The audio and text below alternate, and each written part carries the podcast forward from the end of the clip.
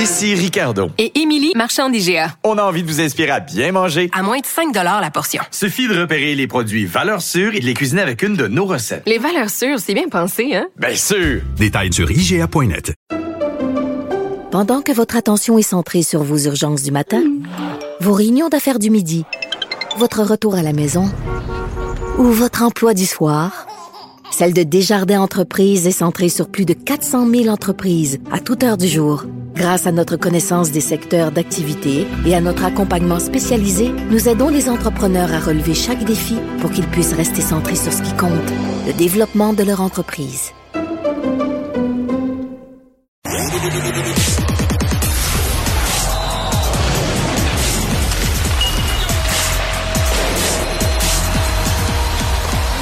Jean-François Barry, un chroniqueur pas comme les autres.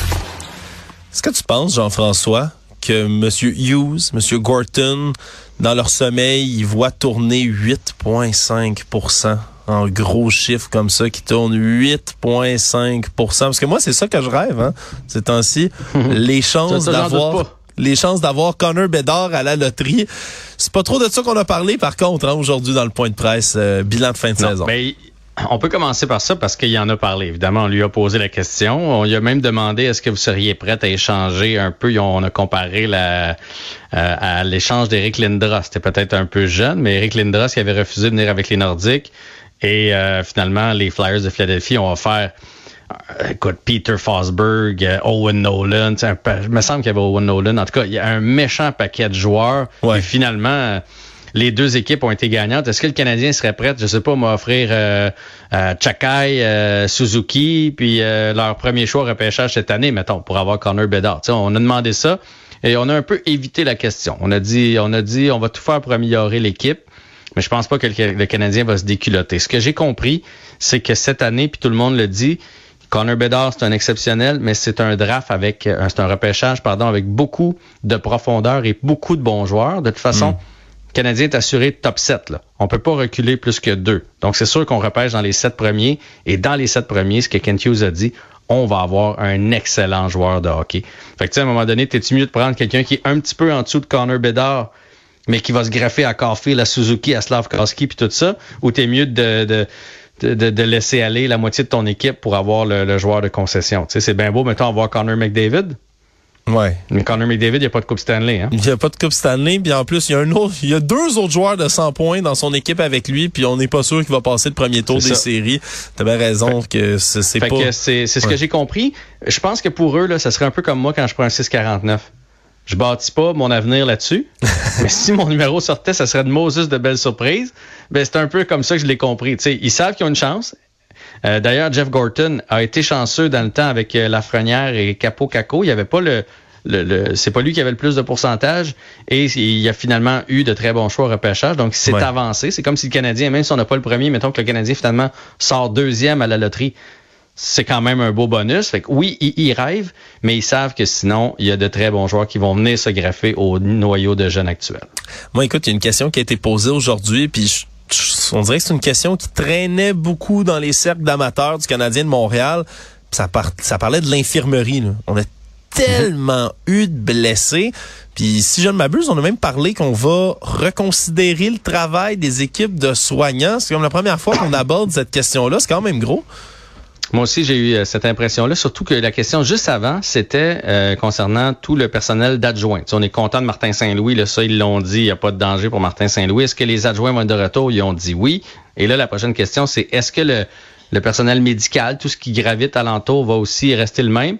Là, on a senti que c'était loin d'être sûr. Ça ne veut pas dire que ça va bouger mais il va avoir des questions à poser. Il a dit, euh, on va poser des questions, on va passer chaque cas, chaque blessure. Est-ce qu'on a fait le IRM quand c'était le temps? Est-ce que on l'a euh, un peu encouragé à jouer blessé? Est-ce qu'on aurait dû le stopper avant, etc., etc.? Donc, les questions vont être posées. D'ailleurs, on a appris là, que euh, Gallagher a joué blessé en début d'année, une blessure à une cheville. sais, on disait, il avance plus, il avance plus, mais c'est ça, il y avait une blessure à une cheville. Monahan, même avant sa blessure à l'aine, puis tout ça, il jouait aussi blessé. Fait que, tu sais, des fois, ça, ceci explique cela. Là. Ça explique des fois, tu fais, coudon, il est rendu bien pas vite. Mais c'est sûr que si tu joues, euh, déjà Gallagher, c'était pas une gazelle. Si tu joues avec un pied endolori. Fait qu'on va poser des questions, euh, puis on verra qu'est-ce qui va arriver de, tout ça, parce que ça fait deux ans quand même que le Canadien a beaucoup de blessés. Par contre, il y a une affaire, moi, ils, ont, posé une question, puis ça, ça me fait rire de la part des journalistes qui ont dit euh, les amateurs aiment ça savoir où est-ce que les joueurs sont blessés, est-ce que vous pensez être plus transparent? Moi, je pense que c'est les journalistes qui veulent savoir où ben les joueurs sont blessés. Ben oui, Moi, pour vrai, là. Pour vrai. À partir du moment où tu me dis euh, lui, il est blessé pour deux semaines. Ouais, puis même là, haut du corps, c'est un beau petit bonus, mais sincèrement, je m'en fous. Là. tant qu'il se remet, puis tant que ça va mieux, euh, je, moi, je suis dans, la même équipe que toi là-dessus, mais c'est parce. Ça me ferait quand les, les journalistes disent, c'est les amateurs qui veulent savoir. Hey, ouais, sérieux, des discussions que j'ai avec mes amis, là, euh, que, que Chekai, mettons, ou euh, Goulet, que ce soit au genou ou à une cheville, ça change quoi? Il jouera pas pour deux semaines. Ouais. Ça change rien. Ça change rien pour moi. Ouais, puis là dans J'ai pas de scoop à sortir moi là. Non. Puis là dans la dans la liste justement ben il y a des gens qui sont blessés qui ne rejoueront pas bientôt mais il y en a qui sont blessés puis qui rejoueront peut-être jamais. Là, on parle entre autres ben, de certains joueurs le cas de Paul Byron, il a pas joué de la saison puis risque pas de revenir vraiment. Ben non, il jouera plus. Il jouera plus. La retraite n'est pas annoncée officiellement mais il jouera plus. Il a même dit que euh, il va probablement garder des séquelles toute sa vie. C'est que même quand il joue avec ses enfants, ça lui fait mal. Quand il marche, ça lui fait mal. Donc, il est pas prêt de jouer au hockey. Puis il a même commencé à aborder qu'il aimerait rester dans l'organisation du Canadien, peut-être euh, au développement des joueurs, quelque chose comme ça. Tu vois que sa décision est elle est réfléchie. C'est un gars euh, brillant. Là, je suis content d'entendre ça. Paul Byron, je trouve que oui, c'est une fin de carrière. Puis la semaine prochaine, on pourra revenir sur, tu sais, euh, Drouin, euh, Gourianov, faire le ménage de de tout ça, qui va revenir, qui ne reviendra pas. Mais je veux, j'ai d'autres petits points moi que j'ai notés du point de presse dont je veux discuter avec toi. J'ai adoré quand on a parlé des jeunes. Euh, Jeff Gorton, il a dit on a fait un peu la même recette qu'à New York. À New York, là, la première année que je suis arrivé là-bas, on a donné des trop grosses bouchées à certains jeunes. Ils n'étaient pas prêts à prendre ces responsabilités-là. On leur a donné quand même. Ça n'a pas toujours été heureux. On n'a pas eu une année facile. Puis on a fait la même chose cette année. Il y a des joueurs qui en ont pris trop.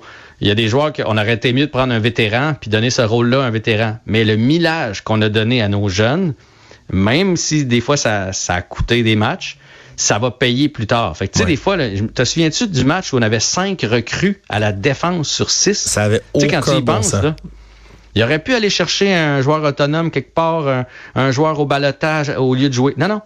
Let's go les jeunes. De toute façon, cette année-là, elle est perdue. Fait que moi, j'aime entendre quelque chose comme ça. Euh, il a parlé aussi, il a dit, on va pas se mettre à jouer défensif. On va pas se mettre à mettre un système qui étouffe les joueurs pour gagner 3-4 matchs de plus dans une année. Et ça, j'adore ça. Il y a bien des coachs, là, c'est sûr que ça veut dire qu'ils ont les coups des franges pour quelques années, mais il y a bien des entraîneurs que ce qu'ils auraient fait, c'est bon, on n'a pas trop d'équipe, on va s'arranger pour perdre ça 3-2. Puis si on est chanceux, peut-être que ça va être 3-3, on va aller chercher un point. Pour... Non, non, eux autres, c'est jouer, développez-vous, ça va payer dans deux ans. En même temps, on, leur a posé la question si les attentes changeaient pour l'an prochain et tout et tout. Ça vient avec le, mauvais côté de non, on continue avec les jeunes.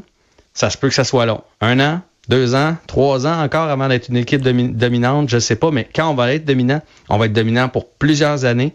Puis on va pas se demander à chaque début d'année, est-ce que les Canadiens vont faire les séries cette année? Hein, hein? comme les On veut devenir les Hurricanes de la Caroline. Ouais, puis ça c'est une méchante bonne nouvelle.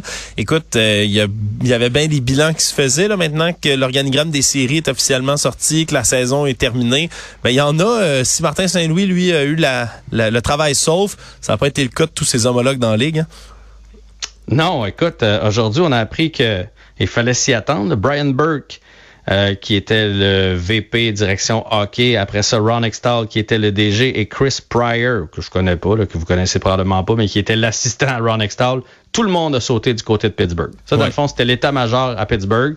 Pittsburgh a manqué les séries pour la première fois dans les 16 dernières années. Non seulement on voulait pas manquer les séries, mais on a encore dit du côté aujourd'hui de la direction, de la haute, haute direction des propriétaires que on a promis à ce groupe-là qu'on avait une chance de gagner la Coupe Stanley euh, puis qu'on veut encore y aller. Donc, de manquer les séries, c'est pas acceptable. Donc, les têtes ont roulé du côté de Pittsburgh. Puis, tu sais, c'est pas, c'est quand même trois gars. Là, ça veut dire qu'on repart, on fait table, table rase, puis on repart. Là. Ouais, puis là, on va surveiller de proche le, le, le, le fameux trio là, de, de Pittsburgh, là, Malkin, Crosby, Le Temps, qui sont qu'on on pensait encore pouvoir amener jusqu'aux séries, ça n'a pas été fait. Mais là, est-ce qu'ils vont enfin se résoudre à peut-être les bouger, peut-être les envoyer ailleurs? Ça, ça risque d'être la question là, vraiment là, de l'heure euh, euh, à Pittsburgh. Puis écoute, Moi, ça ferait longtemps que je l'aurais fait. Ça fait longtemps que je le dis. Si les Pingouins veulent pas faire comme après Mario Lemieux et sombrer, ils devraient penser tout de suite, mettons, à échanger Malkin. Tu gardes Crosby, tu vas chercher ce que tu peux pour Malkin avec des jeunes, des choix, puis tu commences tranquillement à rebâtir. De toute façon, c'est une ligue de jeunes. Ouais. Regarde Kirby Dack cette année. Tu échanges Malkin contre un Kirby Dack. L'équipe sera pas moins bonne et tu penses à ton futur. Puis l'autre qui a euh, vu sa tête rouler aujourd'hui, c'est Dallas Eakin, le euh, coach, le- l'entraîneur des euh, Ducks d'Anaheim. Euh, on pourrait lui dire merci du côté d'Anaheim parce que c'est eux autres qui ont fini dernier finalement au Ouais. classement général. Donc c'est eux autres qui ont le plus de chance. Imagine Connor Bedard avec et, Ouais. et Troy Terry, etc. Ça serait phénoménal là-bas. Ouais. Mais donc lui a perdu son emploi et c'est dommage. J'ai eu une pensée pour Joël Bouchard parce que Joël Bouchard, quand il s'est en allé avec les, euh, le club école des Ducks à San Diego, euh, les rumeurs, c'est que l'entraîneur euh, était sur le bord de perdre son emploi. Finalement, bon, a pas perdu son emploi, puis Joël Bouchard a perdu le sien, donc il est jamais devenu coach des Ducks. Mais quand il a fait le move, c'est parce qu'il pensait avoir plus de chances de devenir entraîneur à Anaheim Ouais. qu'à Montréal. Et finalement, ça a changé à Montréal. Dominique Ducharme a perdu son emploi. Et ça n'a pas changé à Anaheim du temps qu'il était là. ouais, c'était pas facile de À se la bonne place au bon moment dans le monde du hockey. Ouais, puis écoute, en terminant rapidement, Jean-François, on n'a peut-être pas de série pour le Canadien, mais il y a un match du Rocket ce soir, puis ça maintenant ils sont euh, ils sont revenus à bloc avec tous les joueurs que le Canadien avait empruntés qui sont euh, retournés. Vraiment, il y a une défaite à leurs dix derniers matchs et c'est euh, ça le comble. Hein. J'ai essayé d'acheter des billets hier. Quand, quand, parce que j'ai vu l'ambiance avant hier, puis il n'y a plus rien. Il n'y a aucun, même pas des billets debout tout seul, euh, rien disponible. Donc c'est contre le Crunch de Syracuse. C'est un, drôle d'horaire parce qu'on joue ce soir. Après ça, nous, on a fini. Et les Monsters de Cleveland, il va leur rester encore deux matchs. Fait qu'il va falloir attendre le résultat des Monsters pour savoir si on fait les séries ou pas. Et il y a aussi le CF Montréal qui joue en fin de semaine, en fait demain contre DC United. Premier match euh, à la maison. Je rappelle que le CF n'a qu'une victoire depuis le début de l'année. Alors on va souhaiter un bon premier match au Stade Saputo. Il annonce beau. Ça va être euh, une belle journée de soccer. Ouais, ça au moins il y a ça. Jean-François Barry, merci beaucoup. On se reparle lundi prochain. Yes. Bye bye. Pour nous, c'est ce qui conclut cette émission aujourd'hui. Merci à tous d'avoir été là. Je le rappelle, Mario Dumont sera absent toute la semaine prochaine. Il est en vacances et je le remplacerai. Donc, je serai avec vous dès lundi prochain, même heure. Profitez de cette belle fin de semaine. Merci et à la semaine prochaine.